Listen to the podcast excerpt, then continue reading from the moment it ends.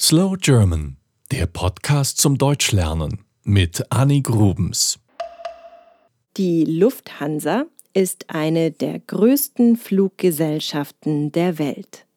Sie wurde 1926 gegründet, als zwei Fluggesellschaften zusammengefasst wurden.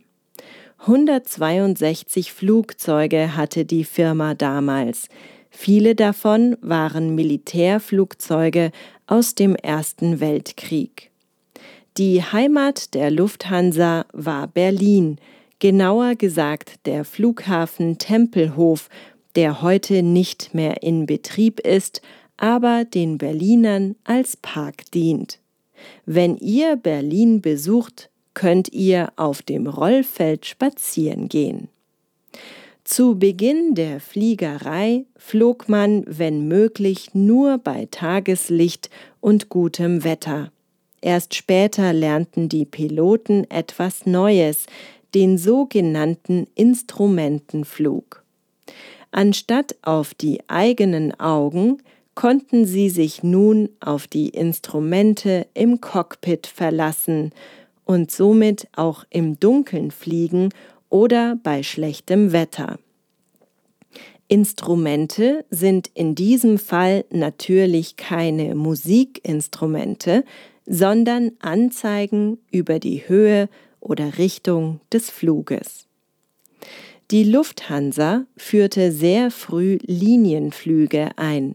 Der erste startete 1926 von Berlin über Halle Erfurt und Stuttgart nach Zürich. Die extra für Passagiere ausgestattete Maschine hatte übrigens schon das weltberühmte Logo auf der Heckflosse, einen gelben Kranich auf blauem Grund. Ein Linienflug ist ein Flug, der nach einem bestimmten Flugplan verkehrt. Er fliegt beispielsweise immer am Montag um 15 Uhr von London nach München. Das Gegenteil sind Charterflüge.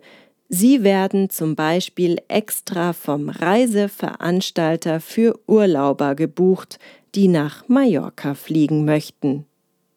Auch die Flugstrecken wurden immer weiter.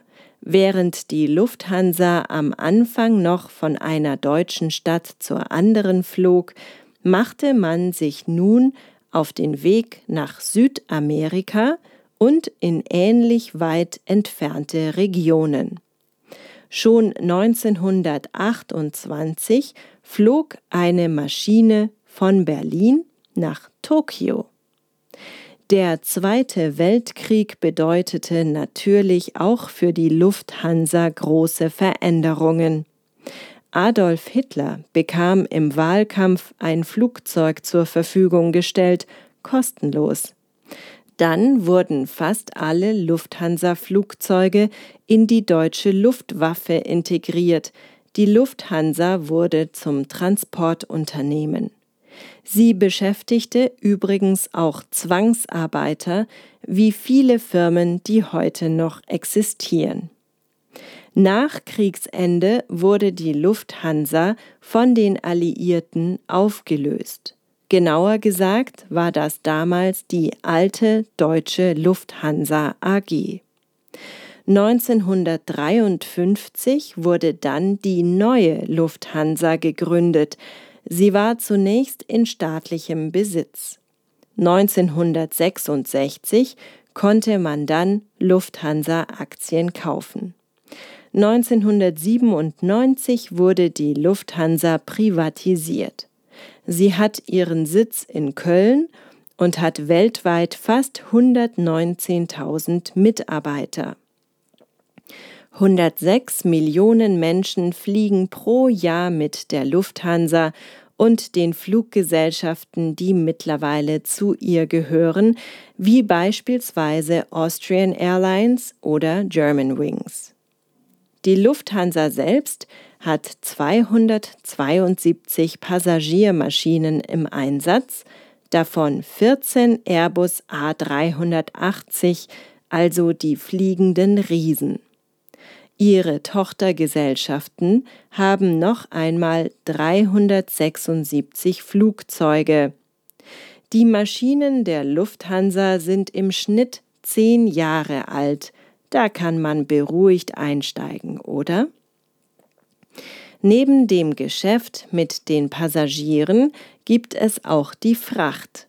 Die Lufthansa transportiert verschiedenste Güter von A nach B soweit ich weiß, sogar Rennpferde.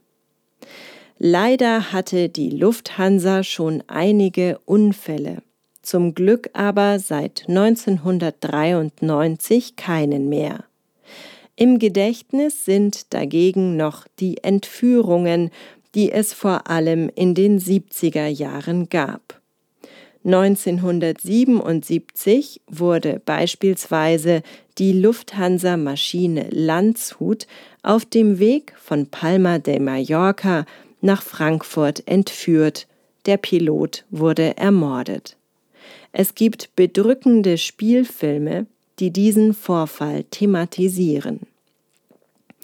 Im neuen Jahrtausend gab es zum Glück noch keine Lufthansa-Entführungen, hoffen wir, dass es so bleibt. Allerdings machte Germanwings traurige Schlagzeilen, als ein Pilot mitsamt der Maschine und allen Menschen an Bord Selbstmord beging. Das war erst vor wenigen Monaten.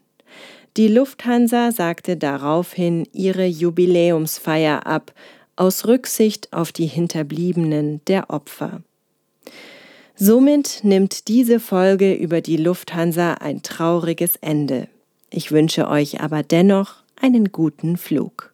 Das war Slow German, der Podcast zum Deutschlernen mit Annik Rubens. Mehr gibt es auf www.slowgerman.com.